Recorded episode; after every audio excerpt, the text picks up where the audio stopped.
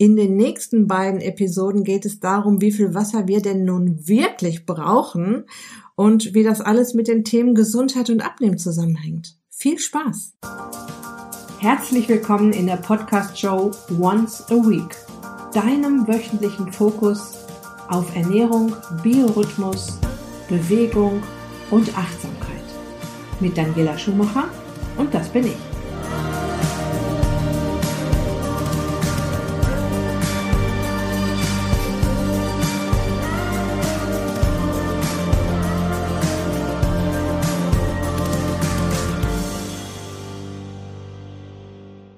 So, zunächst mal ein frohes neues Jahr dir da draußen. Erst vor einer Woche haben wir alle ein besonderes Silvester nach einem besonders verrückten Jahr gefeiert. Ich hoffe, du bist trotzdem zuversichtlich und fröhlich ins Jahr 2021 gerutscht.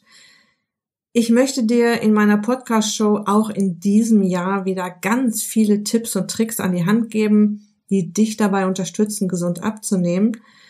Ich werde mir dafür auch wieder interessante, spannende Interviewpartner einladen, immer mal wieder zwischendurch, damit wir gemeinsam auch immer mal wieder über den Tellerrand hinaussehen können und auch mal andere Experten hier in meiner Podcast-Show zu Wort kommen lassen.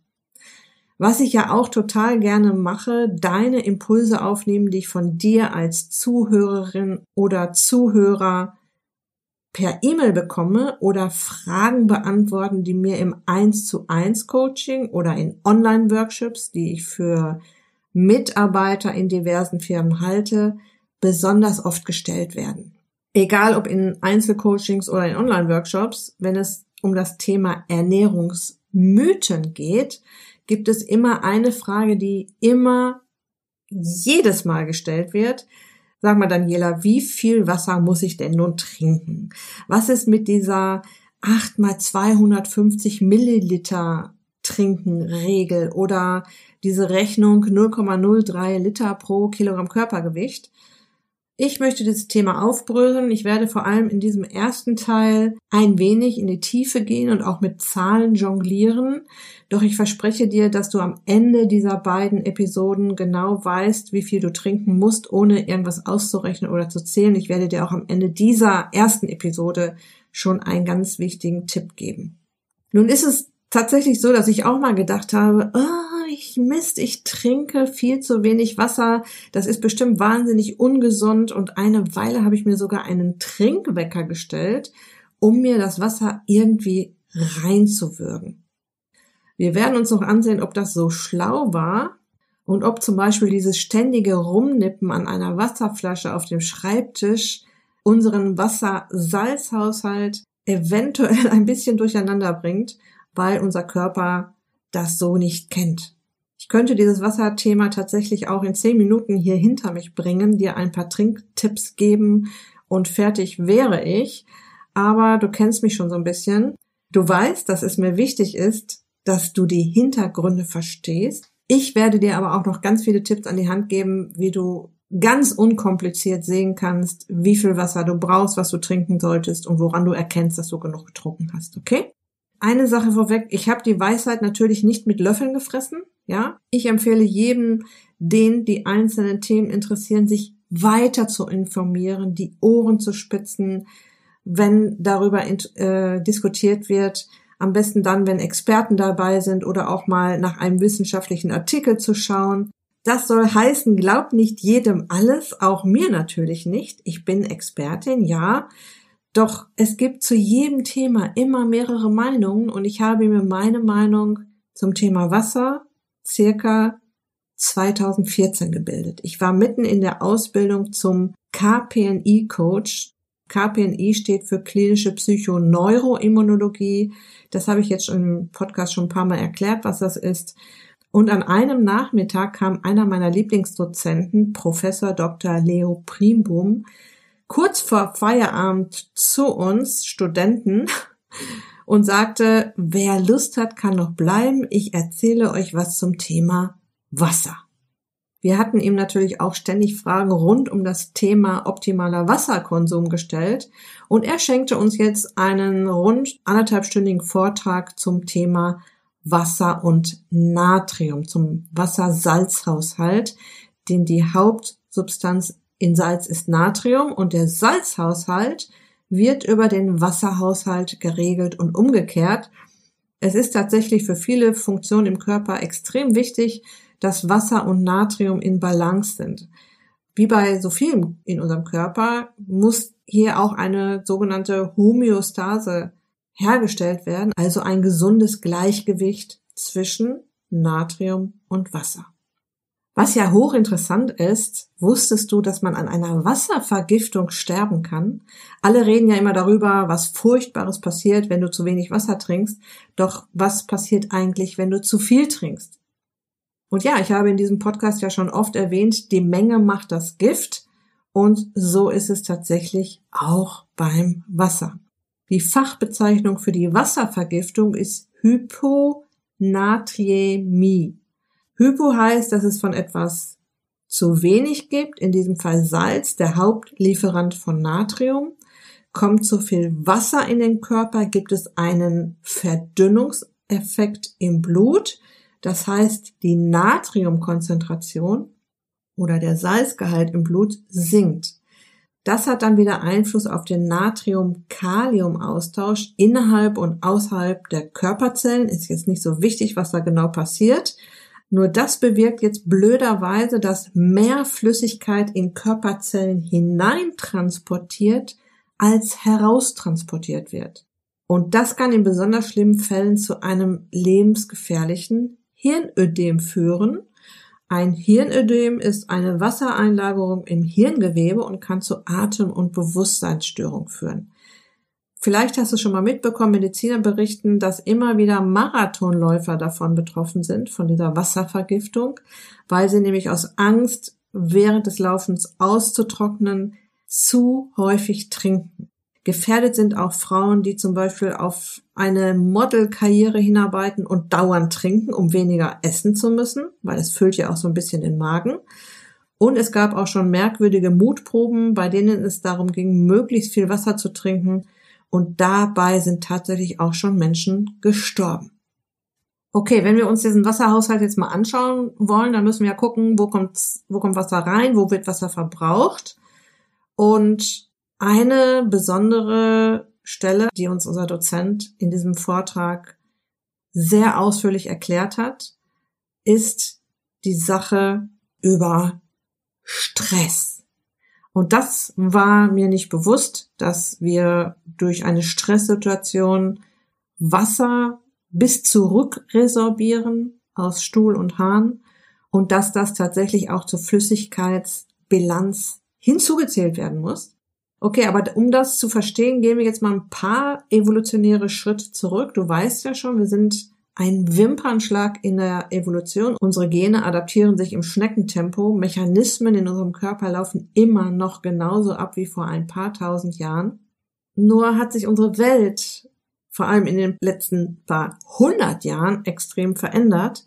Unter anderem die ganze Sache mit dem Stress. Früher ließen sich unsere Stressoren an einer Hand abzählen. Hitze, Kälte, Hunger, Durst, ein bisschen Gefahr. Wir mussten kämpfen, flüchten, nach Nahrung suchen oder auch mal einen Weg aus dem Wald zurück zum Lager finden. Das nennt man kognitiven Druck, den wir ja heute auch nicht mehr so sehr haben. Damals und wir auch bei unseren heute noch existierenden Naturvölkern hat Hunger und Durst immer auch, nein, immer zuerst Bewegung ausgelöst. Wir mussten eine Quelle finden, um unseren Durst zu löschen. Wir mussten Nahrung sammeln oder jagen. Und inzwischen läuft das ja ein bisschen anders ab, zumindest in der westlichen Welt. Der Kühlschrank ist in unmittelbarer Nähe und es gibt zig Supermärkte um uns herum, falls der mal leer ist. Und die meisten essen erst, bevor sie sich bewegen was unser Körper übrigens sehr befremdlich findet. Aber was wird uns seit Kindheit eingetrichtert? Kind. Das Frühstück ist die wichtigste Mahlzeit des Jahres, also frühstücken wir erstmal und manchmal sogar gegen unseren Willen. Doch zurück zum Thema Wasserhaushalt und Stress. Was ist, was den Stress betrifft, heute anders als früher? Mittlerweile gibt es zwei verschiedene Arten von Stress. Einmal den akuten Stress, wie wir ihn seit Millionen Jahren kennen. Hunger und Durst haben wir nicht mehr in unsere heutige Welt übersetzt. Wir treiben Sport, wir streiten uns mit dem Chef, wir springen in einen kalten See oder holen uns eine Schürfwunde. Seit ein paar Jahrzehnten ist eine neue Stressart hinzugekommen, chronischer Stress. Stress, der nicht nach ein paar Minuten oder Stunden wieder aufhört, Hamsterrad arbeiten, Sorgen, Social Media Stress, Schlafstörung, chronische Krankheiten, Nährstoffmangel trotz einem Überangebot an Nahrung. Was jetzt echt interessant ist, wenn der Körper in eine Stresssituation kommt, sorgt der Organismus seit jeher dafür, dass so viel Wasser und Natrium wie möglich aus dem Stuhl und aus dem Hahn zurückgeholt wird. Solange das alles in akuten Stresssituationen passiert, ist alles im grünen Bereich. Ah nee, es hat sich ja noch was verändert. Eine akute Stresssituation löst ja bei uns keine Bewegung mehr aus.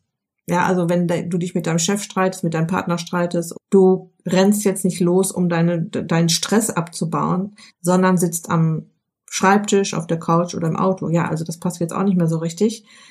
Doch wenn wir uns diese chronische Stresssituation jetzt mal vornehmen, wenn unser Stresssystem Wasser rückresorbiert, bedeutet das ja, dass ein Mensch, der chronischen Stress hat, ein Wasserüberflussproblem entwickeln kann. Schauen wir uns mal an, was überhaupt ausgeschieden wird an Wasser, damit wir zurückrechnen können, was wir aufnehmen müssen an Zahlen gerechnet. Wie gesagt, du bekommst nachher noch einen ganz super einfachen Tipp. Du musst gar nichts mehr ausrechnen später. Ja, es geht mir nur darum, dir das mal aufzuschlüsseln und das auch mal aufzufriemeln für dich, damit du dir da ein Bild machen kannst. Ja? Okay, ausgeschieden wird Wasser über den Hahn, über die Atmung, über die Haut und über den Stuhl. Über den Hahn circa, das sind natürlich alles circa Werte, 1,5 Liter über die Atmung und die Haut circa 10 Milliliter pro Kilogramm Körpergewicht. Bei mir mit 64 oder 65 Kilo Körpergewicht sind das 0,6 Liter. Über den Stuhl ungefähr 200 Milliliter. Ist klar, dass das durchschnittliche Zahlen sind, aber ich möchte ja nur mal ein Beispiel geben. Bei mir wären das also 1,5 Liter über den Hahn, 0,6 Liter über die Atmung und die Haut, und 0,2 Liter über den Stuhl. Also verbrauche ich ungefähr 2,3 Liter am Tag. Okay, was kriege ich rein? Gesetzt sind nach wissenschaftlichen Studien, die ich recherchiert habe, 300 Milliliter sogenanntes Oxidationswasser, das durch den Stoffwechsel entsteht, 900 Milliliter über Nahrung im Schnitt, über Nahrung wie Obst, Gemüse, Salatsuppen, Eintöpfe und Soßen und 200 Milliliter ungefähr das rückresorbierte Wasser für Stresssituationen. Ich muss sagen, ich bin schon so ein kleiner Stresspilot. Ja, ich habe jetzt keinen negativen Stress, aber ich bin schon ständig in Action. Also es kann schon durchaus sein, dass es bei mir auch mal über den akuten Stress hinausgeht. Ja, also ich rechne die 200 Milliliter einfach mal mit. Komme ich auf 1,4 Liter die jetzt reinkommen, ohne dass ich irgendwas getrunken habe.